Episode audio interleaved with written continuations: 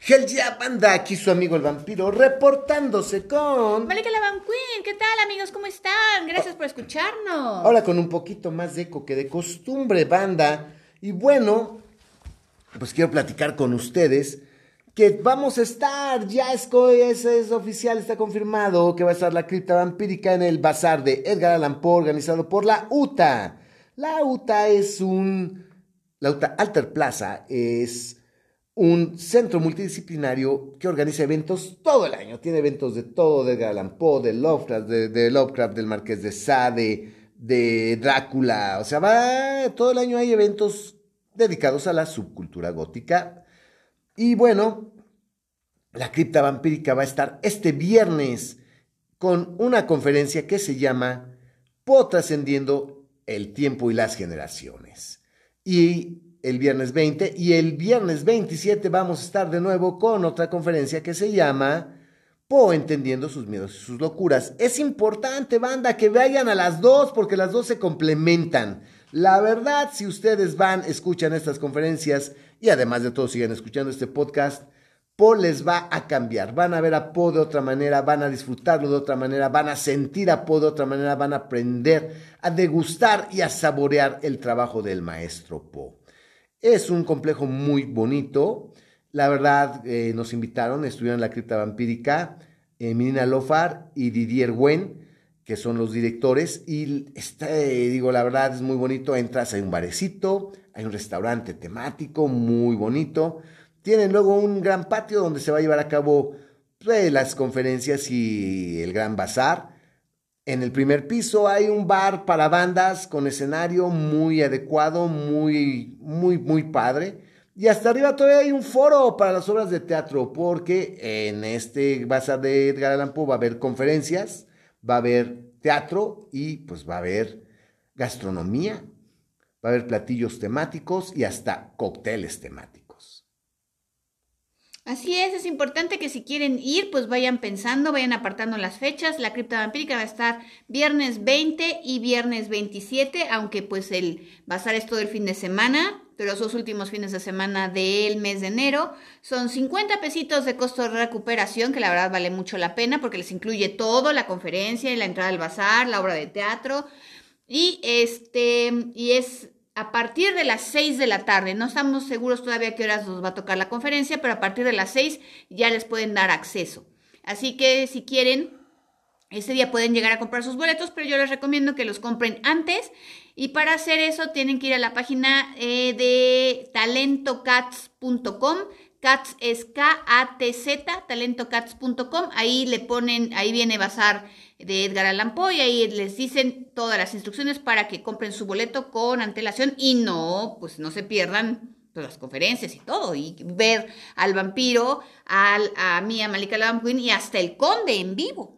No, va a estar padrísimo, nos sacamos una foto y recuerden que nuestras conferencias son interactivas, o sea, pueden participar, levantan la mano, les damos la palabra y atendemos todas sus dudas, todas sus preguntas y al final pues nos damos un abrazo y nos sacamos una foto. Di Malika promete ir guapísima y súper sexy, como, siempre.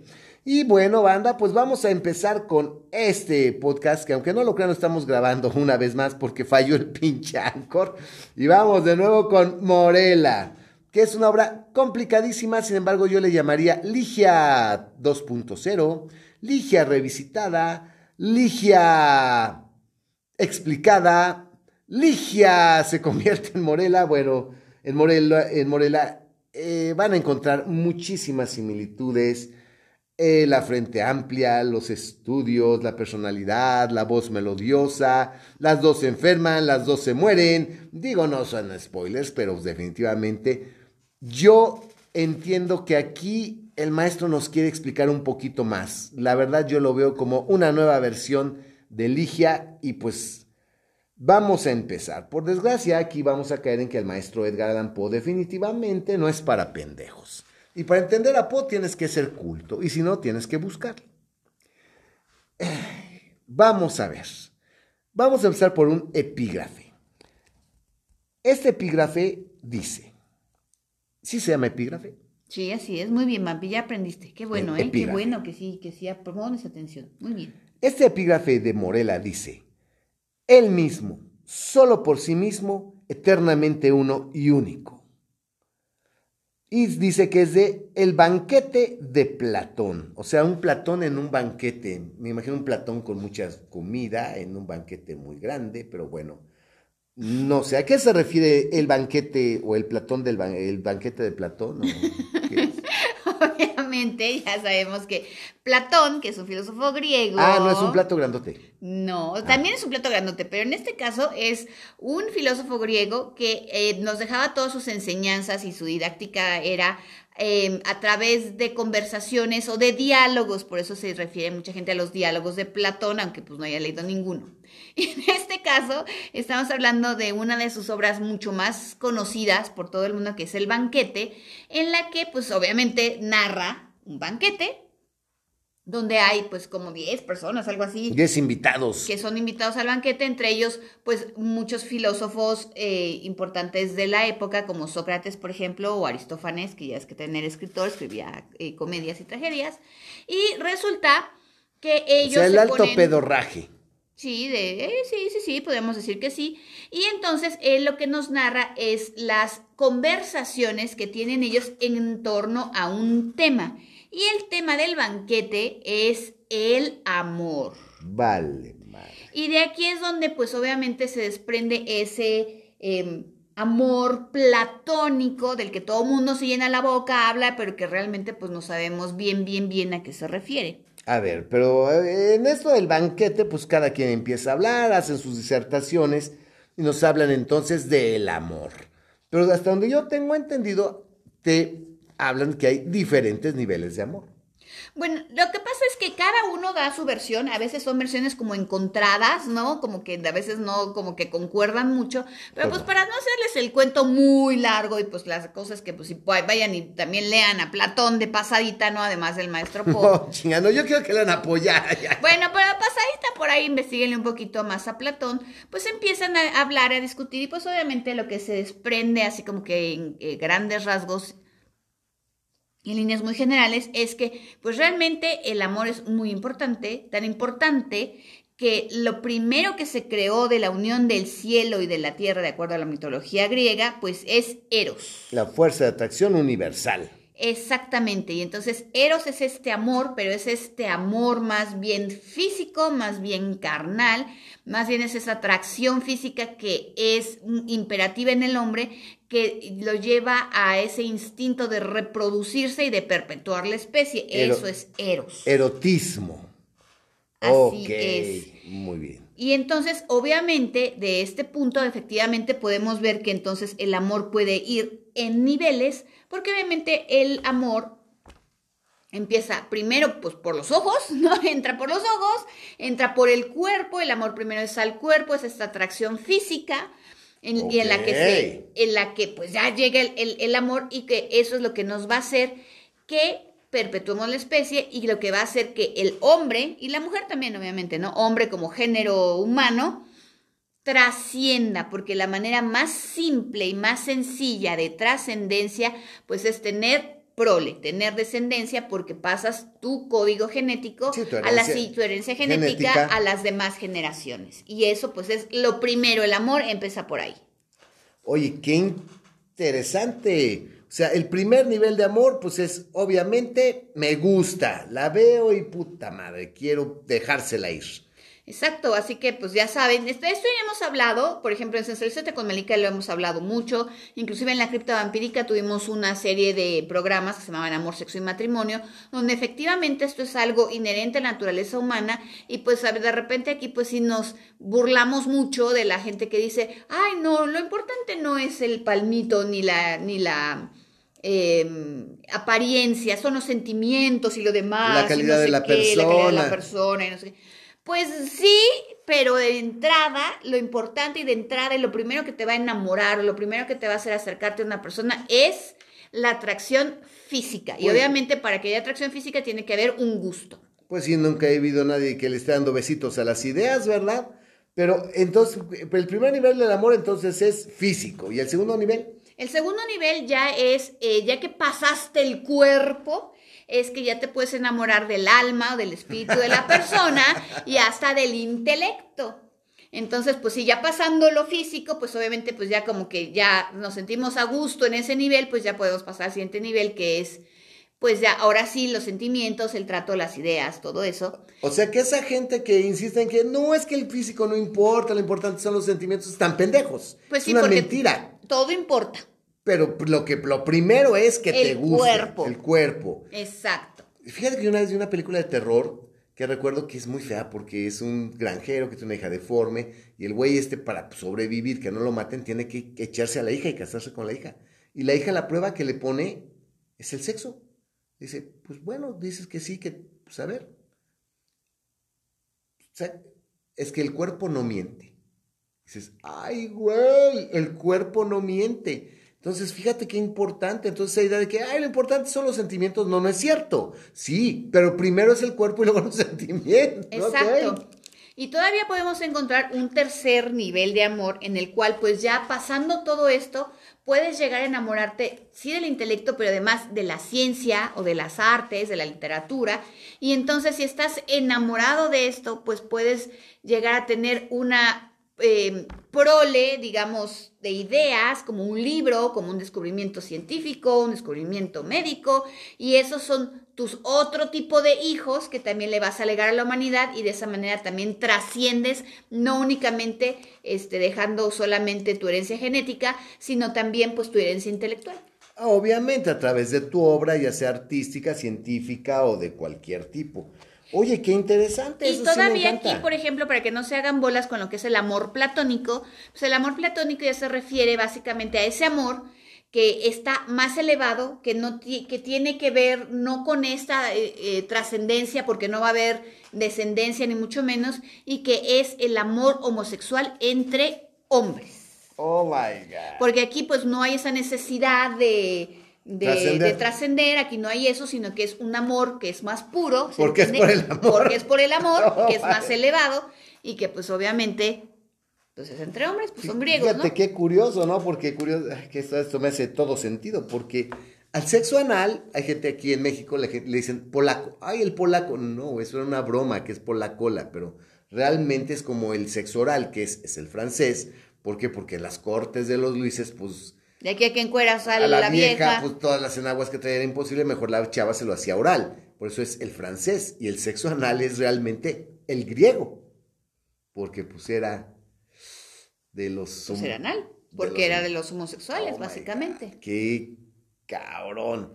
Pero entonces, ¿por qué si habla del amor te dice él mismo, solo por sí mismo, eternamente uno y único? O sea, ¿el amor o qué? Eh, sí, bueno, el amor, pero el amor se entiende porque pues está, la naturaleza está dividida en dos normalmente, ¿no? Hay hombre y mujer, por ejemplo. Masculino y femenino, Masculino y femenino. macho y hembra. Exacto. Y cuando por arte del amor o por obra del amor se unen esos dos, se convierten en uno. en la madre. Fíjate que bueno, pues sí, estoy de acuerdo, esa gran fuerza de atracción universal que puede ser erótica, eh, puede ser efectivamente eléctrica o magnética o que una cohesión o una fusión química, eh, efectivamente, que es lo que hace, hace que, pues si hablamos de química, que dos elementos que se combinan y se fusionan, pues se transformen en un nuevo elemento, ¿no? Y que pues definitivamente aquí tenemos curiosamente un principio que es un principio hermético, ¿no? Que es el principio del género. Eh, Está en el Kibalión y te dice que el género está presente en todo. El género está presente en todo y que todo corresponde, el género se refiere a principalmente masculino y femenino y sus equivalentes tal cual, ¿no? Como que pues, si quieres una planta necesitas tierra y agua, necesitas oxígeno y sol, ¿no? Necesitas esos elementos. Que si quieres que haya un bebé necesitas hombre y mujer, óvulo y esperma. Que el género está presente en todo lo que existe y pues que efectivamente que cuando por obra de este amor o de esta fuerza de atracción se unen, pues forman un- una unidad, ambos se transforman.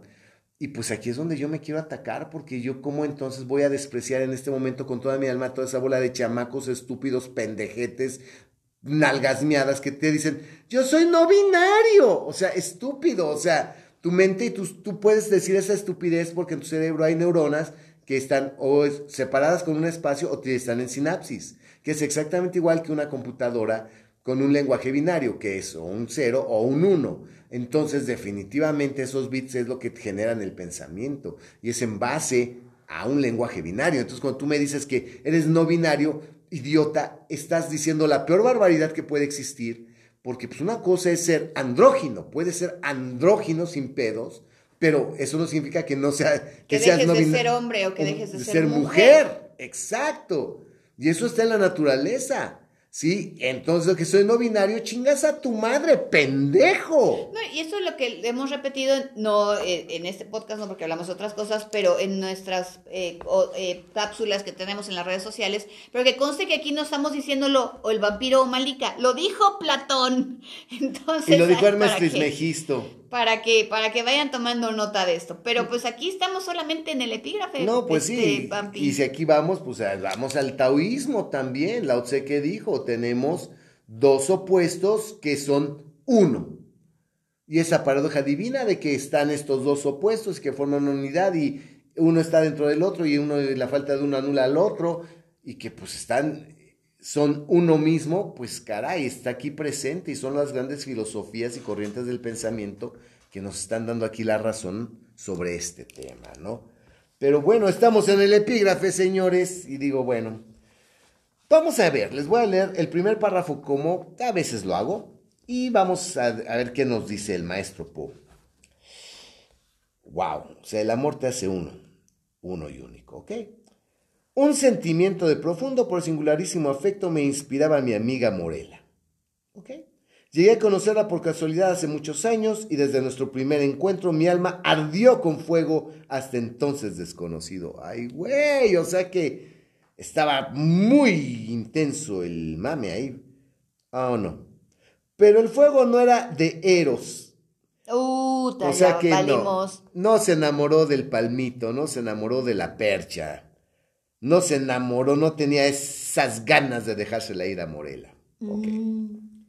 Y amarga y torturadora para mi espíritu fue la convicción gradual de que en modo alguno podía definir su carácter insólito o regular su vaga intensidad.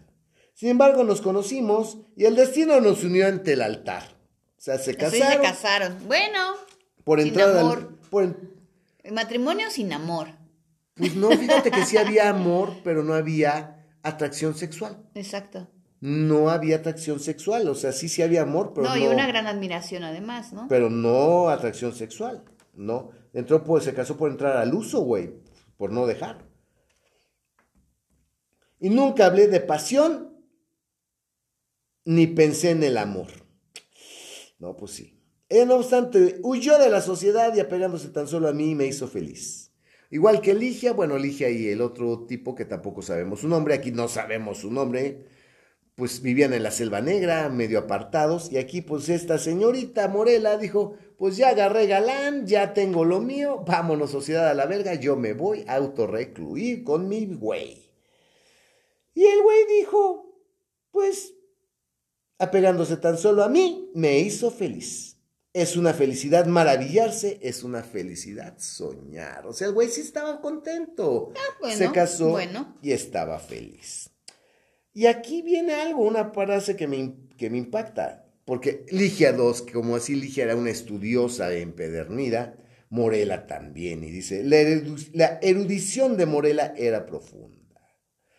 Aquí viene ya el problema, ¿no? Que esta Morela era una mujer muy estudiosa, era una mujer que estudiaba sobre todo filosofía, ciencias, que pues definitivamente no eran pues del dominio común, que ya era algo mucho más extraño, que pues aquí el hombre nos dice que él en un inicio pues que expresaba sus opiniones y que él quería participar porque se dio cuenta que era un pendejo que siempre la cagaba y que pues decidió mejor dejarse guiar por Morela, someterse totalmente a su instrucción y pues, se convirtió en el discípulo de Morela, tal como ocurrió con Lady Ligia, ¿no? Entonces, como les digo, ahí cualquier parecido, pues no creo eh, que sea casualidad. Yo creo que sí es mera coincidencia.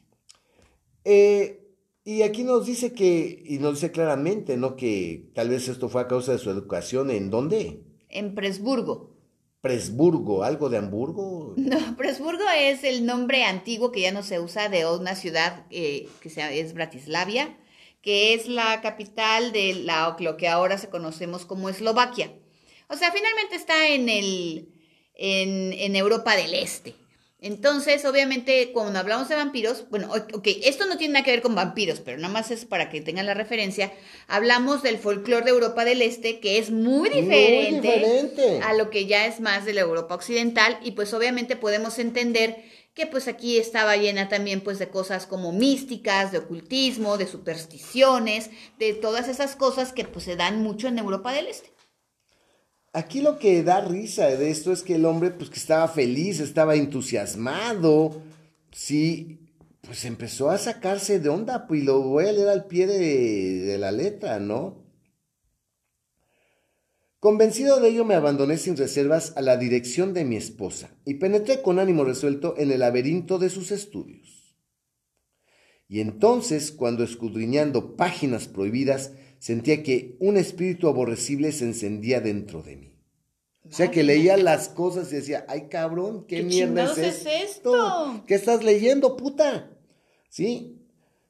En ese momento Morela posaba su fría mano sobre la mía y sacaba de las cenizas de una, de una filosofía muerta algunas palabras hondas, singulares y cuyo extraño sentido se grababa en mi memoria. Ah, o sea, le decían, no, güey, no, no es por ahí. Tranquilo, tranquilo. Mira, güey. Estás entendiendo chueco, mijo. Aquí ve, va, mira, la iguana masca por este lado, güey. Así es como bota la pelota y no te hagas pendejo.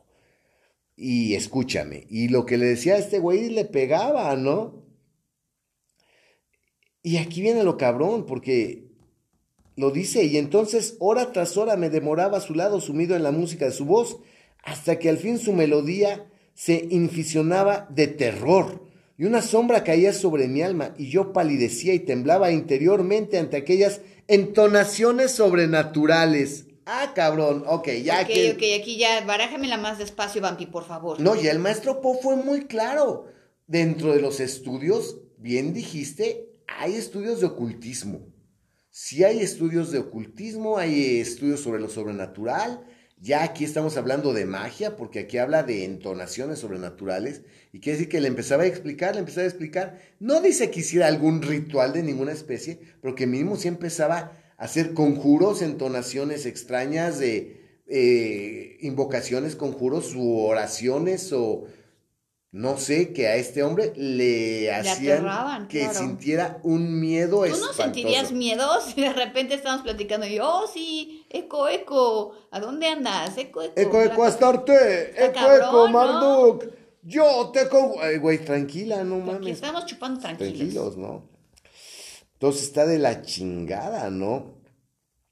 Y lo decía, una sombra caía sobre mi alma y yo palidecía, temblaba interiormente ante aquellas entonaciones sobrenaturales y la alegría se desvanecía súbitamente en el horror. Y lo más hondo se convertía en lo más horrible. O sea que entre más le estudiaban, llegaba a cosas que a él le parecían todavía más cabronas y más pinches, ¿no? Y te lo compara como, como el Ginón se convirtió en el Jejena. ¿Qué es el Ginón y qué es el Jejena? El conde nos va a explicar qué es el Ginón. Pero no Hashtag PCP. Ok, de cualquier forma les pido a todos un hashtag PCP.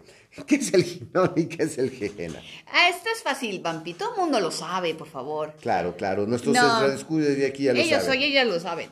No, no, no. El Ginón es un valle, es una depresión que es... un tiradero. Un tiradero, eh, bueno, era un, era un vertedero de basura en la Jerusalén antigua y entonces ahí tiraban la basura, echaban los animales muertos, quemaban, ¿no? Y entonces siempre había pues como humo. Entonces los judíos que vivían por ahí, por Jerusalén, lo que decían es que como tenía humo, se convertía o lo veían como la entrada al infierno. Y el infierno para los judíos, en hebreo o en algo así, en yiddish o lo que sea, se dice jejeno.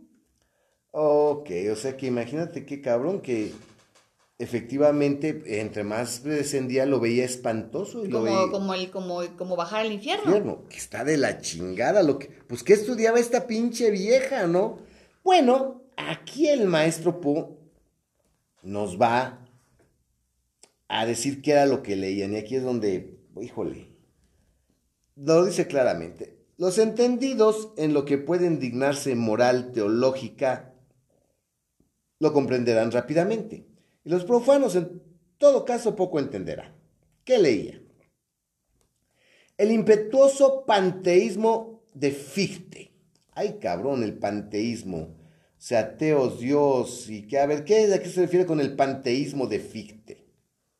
Teos es Dios, divinidad, pan es todo. Entonces eso quiere decir que eh, la divinidad o lo divino se encuentra en todas las seres y en todas las cosas.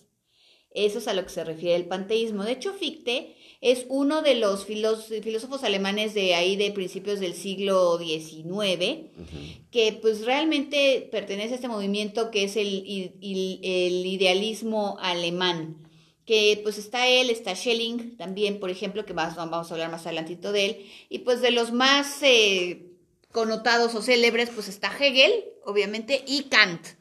Joven Emanuel. Entonces aquí es, es esta idea de relacionar lo divino sin que necesariamente sea religioso, o sea, no es un Dios, sino es un poder superior divino, con los, eh, la humanidad, con todos los seres vivos y que pues finalmente todos formamos parte de lo mismo y esta divinidad existe en todos nosotros. Eso es lo que es, eso quiere decir. Es, es, es un principio hermético, de también otro principio hermético que dice que el todo en todo y todo en el todo. Definitivamente también lo dice Hermes Megisto, ¿no? Y pues aquí es donde quiero hacer una pequeña acotación porque aquí la gente pendeja que escucha esto dice, bueno, pues si, si, no cambiamos el todo por Dios y dices, Dios está en todo, ¿no? Y todo se mueve por su obra y voluntad. Mucha gente estúpida dice, bueno, pues si Dios está en todo, Dios está en mí y yo estoy en Dios, pues yo soy Dios. Lo cual para mí es una verdadera estupidez. No, no eres Dios. Esto es tan absurdo como decir que el chorrito dice que es la fuente. No, no, no, no, no, no, no. Definitivamente es tan absurdo como como eso. Y pues eh, esta idea ya la tocamos en Ligia, porque Ligia también decía que Dios era... Sí, que Dios penetraba en todas las cosas por obra de su enorme voluntad. Que Dios era una gran voluntad que penetraba en todo. Entonces, Poyes nos vuelve a tocar el mismo tema. Sí, eh, obviamente es un tema que él le apasiona y le gusta mucho y que pues de hecho algunas de estas cosas se pueden leer, por ejemplo, en Eureka, aunque Eureka es una obra muy complicada de leer. Más que esto, obviamente. Pero entonces, fíjense qué curioso, ¿no? O sea, nos lo dice claramente, que, pues, una vez más, que todos estamos conectados con ese todo que puedes llamar Dios, Tao, Dharma, este, la ley, como le quieras decir, ¿no? Y después nos pone aquí, Julio Cortázar se pasa de verga porque nos pone en griego.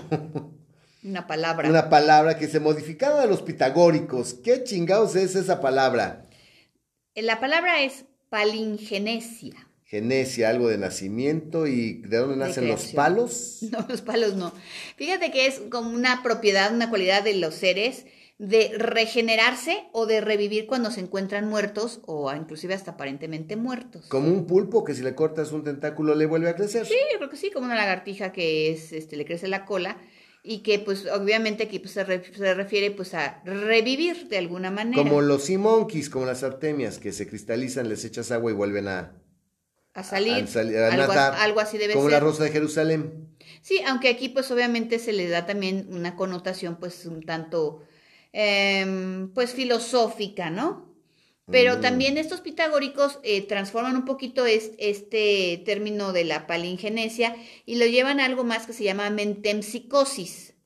La mentempsicosis se refiere a que hay ciertos rasgos de personalidad que se pasan de una persona a un feto, a un niño recién nacido, y no necesariamente solamente a lo que es heredado, ¿no? sino que también como en una especie de cosa así como paranormal o inclusive sobrenatural, que la persona muere y esos rasgos de personalidad se traspasan a un niño no nacido todavía o a un recién nacido. Ok, fíjense qué curioso, porque yo definitivamente por eso escogí Morela después de William Wilson. Sí, porque William Wilson decía, yo soy culero porque mi familia es culera. Mi familia era aborrecible, mi familia era detestable y por lo tanto yo soy un hijo de la chingada, soy William Por Wilson. herencia. Por herencia, ¿no? Entonces, pues imagínate nada más, ¿no? Y también habla que leían las doctrinas de la identidad preconizadas por Schelling, que me suena a laboratorio químico, laboratorio Schelling, les trae Morela. Pues, Schelling también era compadre ahí de Hegel, de Kant y de Fichte que dijimos al principio. ¿Y qué es la identidad según Schelling? Fíjate que aquí él Porque yo habla... entiendo algo muy claro por identidad, pero a ver, ¿qué es? Bueno, de aquí la identidad se refiere a cuando son dos cosas idénticas o iguales, por eso se habla, se habla de la identidad, porque él no habla de un dios ni de nada, pero sí habla de un poder absol- de un poder superior al que le llama lo absoluto. De lo, de lo absoluto se desprende la naturaleza con todas sus leyes, Ok. ¿no? Y, y de la naturaleza se desprenden, pues, los seres humanos que estamos sujetos a las leyes de la naturaleza, que a su vez vienen imbuidas del, eh, del absoluto. Entonces, obviamente, que en esta cadena que estamos eh, unidos del poder supremo por, a través de la naturaleza, puede haber una identidad, o sea, una igualdad entre lo absoluto y lo humano. Ok. Fíjense qué curioso, porque aquí ya estamos hablando de, de algo que se da por default, y que ya nos habla una filosofía que dice que el hombre ya está conectado per se con lo divino, ¿no? Porque, ok, no estamos hablando de religión, pero recuerden que religión viene del griego religare y que religare significa unir lo humano con lo divino y que es por lo regular el ritual. Y aquí te dicen que no, que ya está dada per se y que ya el hombre está conectado con la divinidad de manera automática y de manera natural. Qué interesante, ¿no? Y pero fíjense que aquí el maestro nos hace una gran distinción entre este estudio de la identidad, que es lo que acabas de describir tal cual, y lo que conocemos como identidad personal. Y dice que es como la definió exactamente Locke.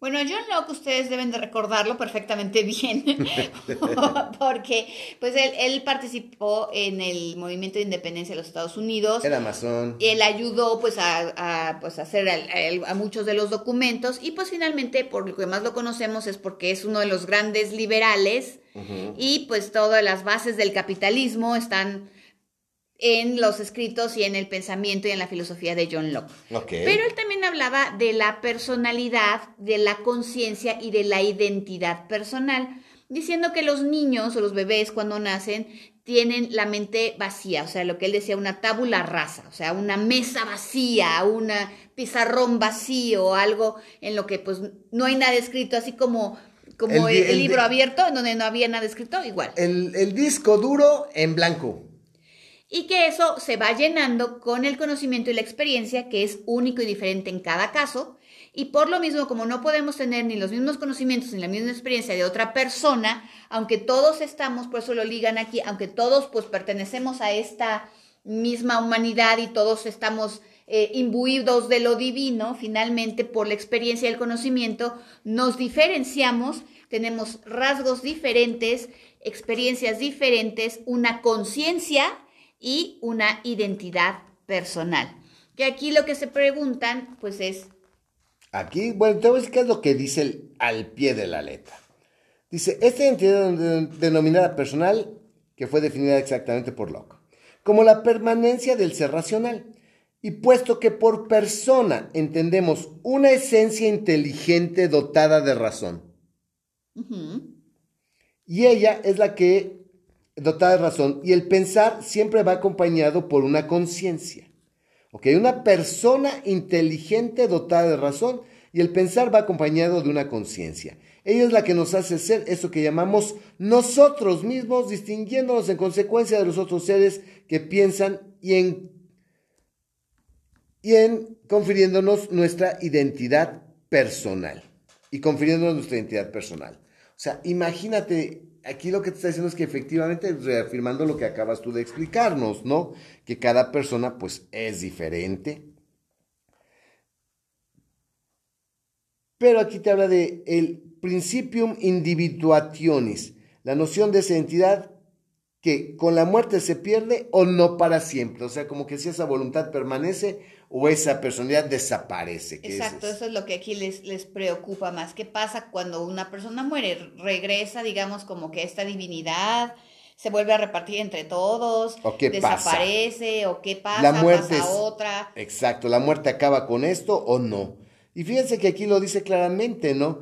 No tanto por la perturbadora y excitante índole de sus consecuencias, como por la insistencia y la agitación con que Morela los mencionaba. O sea, Morela estaba obsesionada con si se puede vencer a la muerte. También. Bueno, Igual que Ligia. Banda, vean todo lo que llevamos del podcast y llevamos página y media.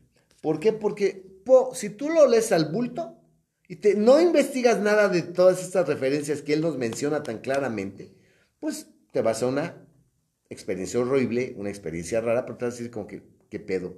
¿Pero cómo? Bueno, no me quedó claro. Ay, qué fumado. Pero si pones atención a esto, pues obviamente entiendes la obra de otra manera. Aquí ya es muy sencillo, porque después de explicarnos todo esto, nos dice que pues, la señorita Morela estaba enferma. Sí, una frágil y todo lo que quieras, pero que un día valió madre. La enfermedad le pegó durísimo, le salieron unas manchas carmesí en las mejillas y que pues la verdad estaba que se moría y se moría y se moría. ¿Y qué creen? Que se dio cuenta que eso lo hacía feliz. Que verdaderamente pues estaba muy conforme y contento con que Morela fuera a morir.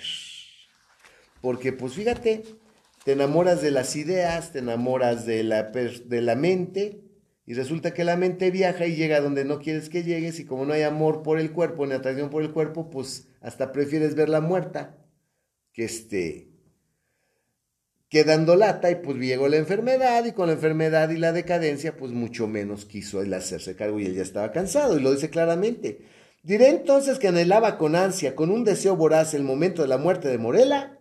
Así fue. Bolas. Mas el frágil espíritu se aferró a su envoltura de arcilla. O sea que no se murió rapidito. Durante muchos días, durante muchas semanas y meses de tedio, hasta que mis nervios torturados, torturados, dominaron mi razón y me enfurecí por la demora. Y con el corazón de un demonio maldije los días y las horas y los amargos momentos que parecían prolongarse, mientras su noble vida declinaba como las sombras en la agonía del día. Por- Meses después. O, sea, pues es que sí fue ya. una enfermedad muy larga. Y el güey ya estaba harto, ya quería que ella se muriera. Y bueno, llegó que un día de octubre en el que lo llama Morela y le dice, de hecho había un arco iris en el cielo. Ok, o sea, cuando se va a morir, hasta cambió todo. Este es el día entre los días para vivir o para morir. Es un hermoso día para los hijos de la tierra y de la vida.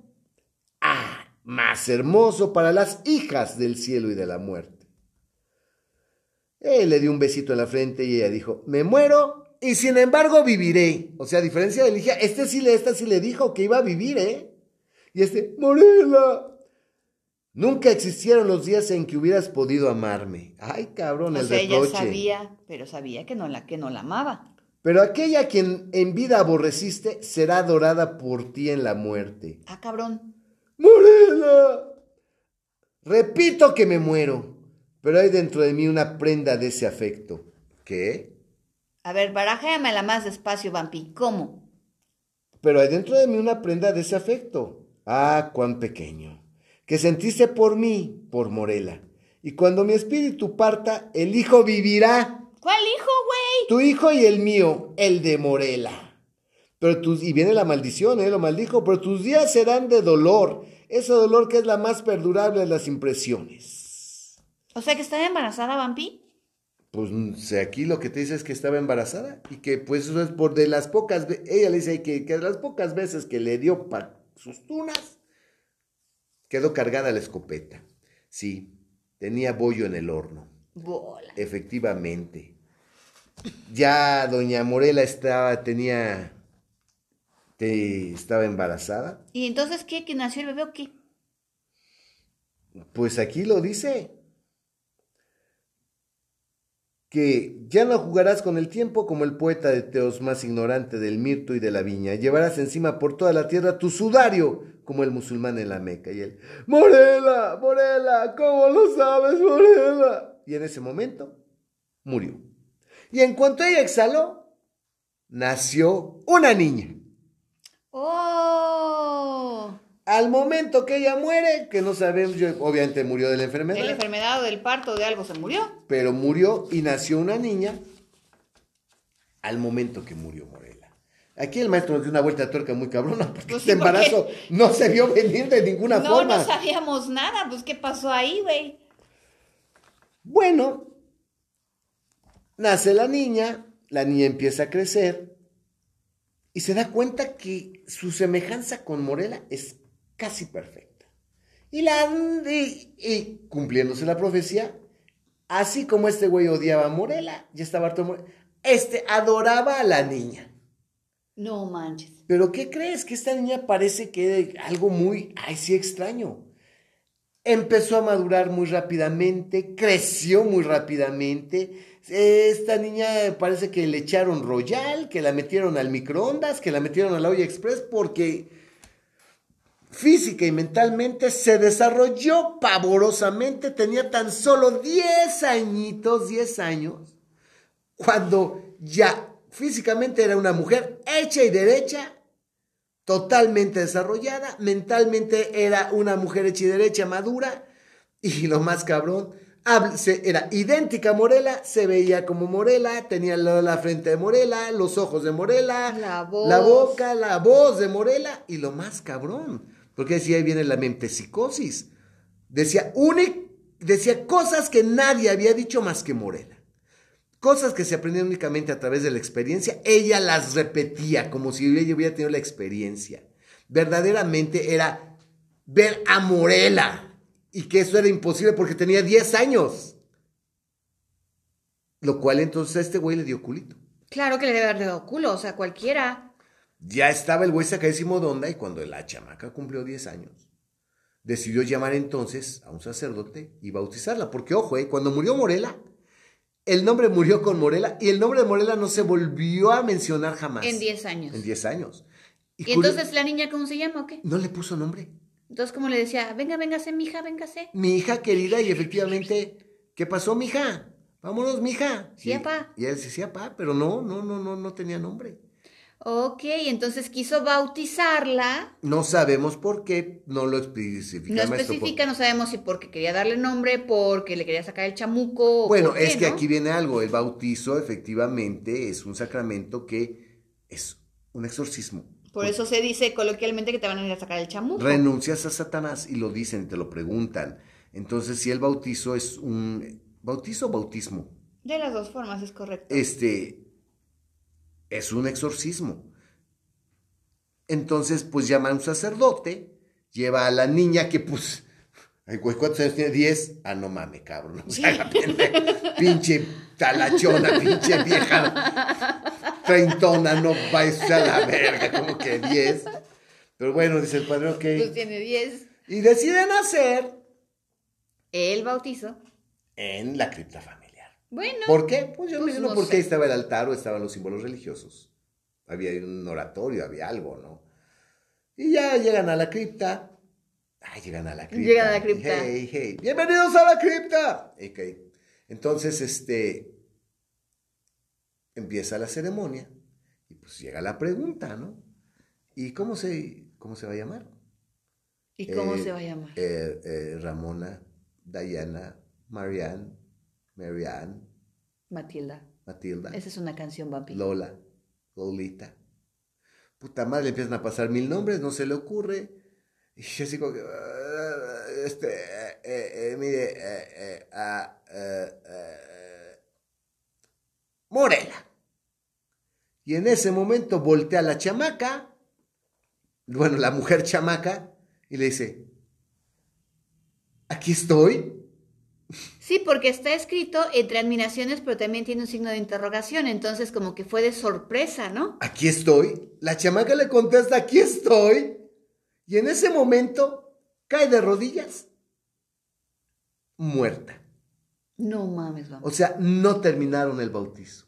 No, pues, se llevó a cabo no. la ceremonia, no puedes bautizar a un muerto. Pues no, pues ya se murió. Entonces, ahí es donde el maestro puta dice, si había algo demoníaco, si había ahí una magia, si había verdaderamente una invocación cabrona, si había ahí alguna fuerza que operaba de manera extraña, ¿qué había ahí? ¿No sabemos? ¿Qué crees que? Bueno, a ver, ¿y qué más? Bueno, aquí es lo más cabrón, que pues ya se, se muere la morelita que pues bueno, murió sin bautizo, se fue como los animalitos y al, li- Al limbo. Al limbo. Y bueno, aquí viene lo más pinche que dice, bueno, pues vamos a... ¿Dónde la guardo? ¿Dónde dejo el...? Pues aquí junto a la mamá, con la mamá. Pues ya que abre la tumba. Y en ese momento... A Paul le encantaba esto de la risa, ¿no? Suelta una risa histérica y de, de amargura.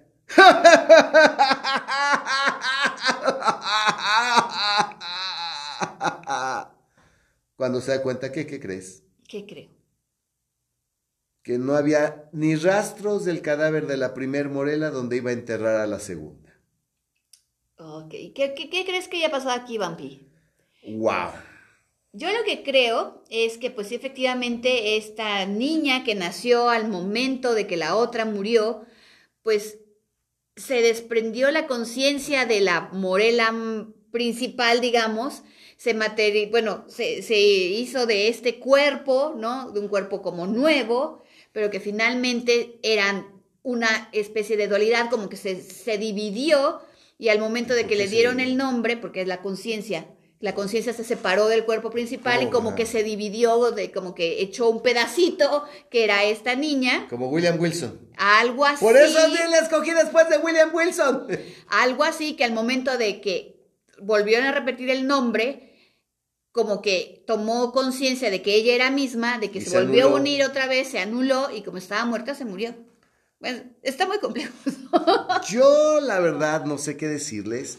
Yo, como saben, eh, por las artes marciales también soy experto en Qigong. Y hay un libro del doctor Yang Yun Min que se llama La respiración embriónica, que es el último nivel de respiración en el Qigong, que es el noveno nivel. Y se supone que es una manera de manejar tu energía, tu chi, para generar un embrión dentro de ti. Wow. Entonces, imagínate, ¿no? Aquí vamos a hablar ya de carajo, alguien que puede tal vez a través de un estudio generar un embrión y en este caso dar a luz a su propio embrión que o es sea su voluntad. que no era hija realmente del otro porque hubiera tenido sexo. No, ah, exacto, el punto aquí es muy interesante, porque aquí vamos a hablar de seres increíbles que se que se dieron nacimientos sin carne, sin sexo de por medio, Jesucristo. Por ejemplo. Por obra y gracia del Espíritu Santo, ¿no? No, hay mu- muchas mitologías, así hay muchos héroes, sobre todo, que, que nacen así. No, y pues digo, a los que aman Star Wars, pues Anakin. Star eh, Skywalker, pues dijo la mamá, es que yo no tuve sexo con nadie y estaba embarazada.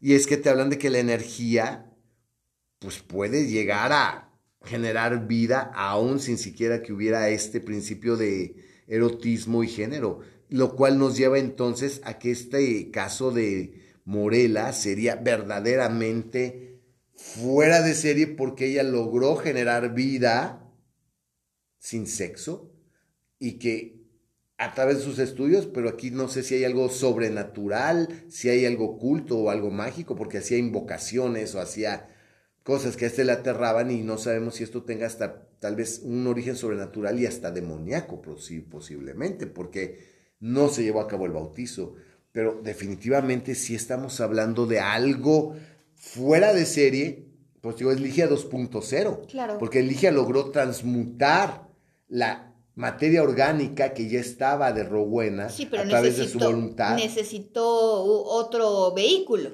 Ajá, y lo transmutó y se levantó como Ligia con el cabello negro. Aquí no había nada. Ella generó a su propio ser con esa mente, mentepsicosis que aparte de todo nació con esta cualidad de tener los recuerdos, la experiencia de la mismísima Morela. O sea, date una idea de lo que nos está tocando aquí el maestro Po. Te está hablando del nacimiento de Jesús. Te está hablando de cuántos profetas, eh, dioses y semidioses que nacieron sin ejercicio de este amor erótico, que nacen por qué y que nacen con Buda cuando se, levantó, se paró dijo, yo estoy aquí para liberar al mundo del sufrimiento. O sea, esa mente psicosis, que es lo que hablan los, los lamas de la reencarnación, de que, ¿cómo sabes que es el Dalai Lama? ¿Cuál es tu plato? Pues hay 50 platos y dice, este, sí, sí es su plato, es el Dalai Lama. Oye, ¿dónde duermes? Ahí. Pues sí, tienen esa mente psicosis. Y es como saben si el Dalai Lama es la reencarnación del verdadero Dalai Lama, poniéndole ese tipo de pruebas, que es exactamente la mente psicosis. O sea, imagínate, en este caso, Pono está abordando uno de los misterios más cabrones, la concepción inmaculada, o temas tan avanzados como del, del manejo de la energía del Tai Chi Chi Kung, que es generar un embrión de energía dentro de ti, transmitir toda tu esencia, tu experiencia en un ser que tú creaste, el dar plegis venciendo la muerte, Ana que o sea, wow, o sea, Edgar Allan Poe es un genio. Claro, es, es excelente, es un cuento muy corto, pero que da para mucho. No, pues sí, es que si, como te digo, si tú nada más te vas al bulto, la anécdota es rápida, la narras rápido y dices, ay, qué pedo. Pero si le estudias un poquito a todas las pistas que el maestro te deja, es verdaderamente impresionante hablar de Morela y pues verdaderamente sí es para mí un cuento que te deja mucho que pensar y que te lleva ahora sí a hacer disertaciones sobre otros nacimientos inmaculados, que aquí dice que sí, que fue uno que, que, que, sí, que sí se la dejó ir en alguna ocasión, pero pues yo realmente no, no podemos tener certeza. No podemos tener certeza y sobre todo porque... El tipo de estudios que tenían. Y, y, pues que la, la Morela original desapareció. Sí, no había, no había cadáver. No había cadáver. Ni restos, ni nada. O sea, ¿qué pasó con esa materia? Porque... Sí, porque en 10 años, pues obviamente pues, un cuerpo se descompone bastante, pero, en este tipo de criptas, pues algo quedan de los restos. Y finalmente, pues vamos a entender que nos vamos a basar al principio de la, universal de la conservación de la energía. La energía no se crea ni se destruye, solo se transforma. Entonces quiere decir que creció muy rápido porque esa materia, por algún medio desconocido se fue añadiendo al feto de energía y por eso es que ya no había materia de la primera morela porque se, se, transmitió de alguna forma a la segunda morela y por eso creció tan rápidamente y se desarrolló tan aceleradamente y por la mente psicosis heredó toda la experiencia y la educación de la madre? Tal vez. Pues si yo estuviera en lugar de ese pobre cabrón, ¿sabes qué diría? Igual que el de la caja oblonga. Igualito. Igualito. Entonces, banda, pues esto fue Morela de Edgar Allan Poe, que espero que les deje mucho que pensar. Revisen Ligia, si no han escuchado el capítulo de Ligia, escuchen, son dos capítulos de Ligia, y luego escuchen el de Morela, y, lean los dos, y van a ver, y denle una estudiadita a todas las referencias que nos da el maestro Poe. Y saque sus propias conclusiones. Le vamos a cortar porque falló hace rato cuando llegamos a una marca antes del tiempo límite, que siempre lo hacemos. Entonces nos despedimos, nos vemos el lunes en la cripta vampírica. Y nos vemos en el bazar de Edgar Allan Poe. No se lo pierdan. ya saben. Así que, ¡Gel ya, banda! ¡Hasta la próxima!